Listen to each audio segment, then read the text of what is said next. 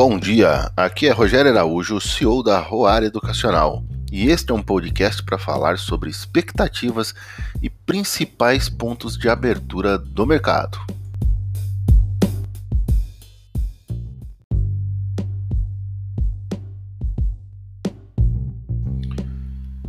Os conselheiros do Banco do Brasil julgaram inadequado a indicação de Fausto Ribeiro para o cargo, mas ponderaram também que o voto final não é deles, e sim do presidente da República.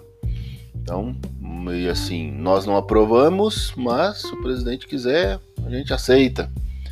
Desce goela abaixo, engole o sapo. Faz bem.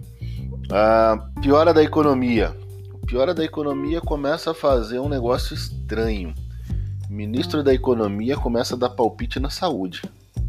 Para mim isso é muito estranho, soa com, com um ar de estranheza gigante. Eu acho que ecoa no mundo uma, uma estranheza gigantesca quando o ministro da Economia diz que precisa ter vacinação em massa.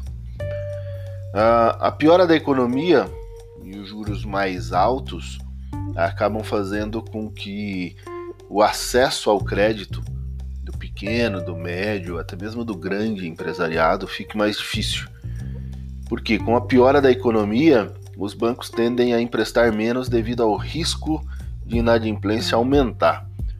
E uma vez que o risco de inadimplência aumenta, a pontuação de crédito exigida pelos bancos para conceder empréstimo, crédito e tudo mais passam a ser maior. Ah, o banco antes emprestava com 200 pontos de score. Agora só vai emprestar com 350 pontos de score. Então acaba dificultando por causa do medo da inadimplência. A expectativa do mercado em relação à taxa Selic é de mais alta ainda. Por quê? Porque pela 11 semana, o relatório Fox do Banco Central traz uma indicativa de alta do IPCA, do índice oficial de inflação, agora em 4,71, acima da meta da inflação, ou seja, já rompendo os 4,5 acima, já trabalhando 4,71% de inflação. Uh, a expectativa dessa forma fica muito maior em relação à Selic, que até mesmo o relatório do Banco Central traz uma taxa que a semana passada é, a expectativa é que terminássemos o ano com 4,5 a taxa Selic e agora a expectativa é de 5, ou seja, aumentou mais meio por cento aí na taxa Selic. Se você olhar isso há um mês atrás, um mês atrás a expectativa de meta da Selic para o final do ano era de 4%. Estamos em quatro semanas com 1% a mais, subindo 0,25 por semana basicamente. Isso é um, uma catástrofe, aumento gigantesco.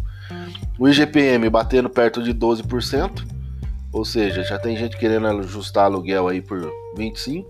Eu acho que está perdendo, porque a taxa semanal ou mensal, você fizer a taxa mensal do IGPM, ela está em 2,52. 12 meses, ela bate 30%, né, num cálculo simples, de média simples. Então a taxa acaba superando bastante. Uh, a outra coisa importante para se falar é que o Brasil perdeu a vaga da OCDE, segundo a ONU, devido a um retrocesso no combate à corrupção.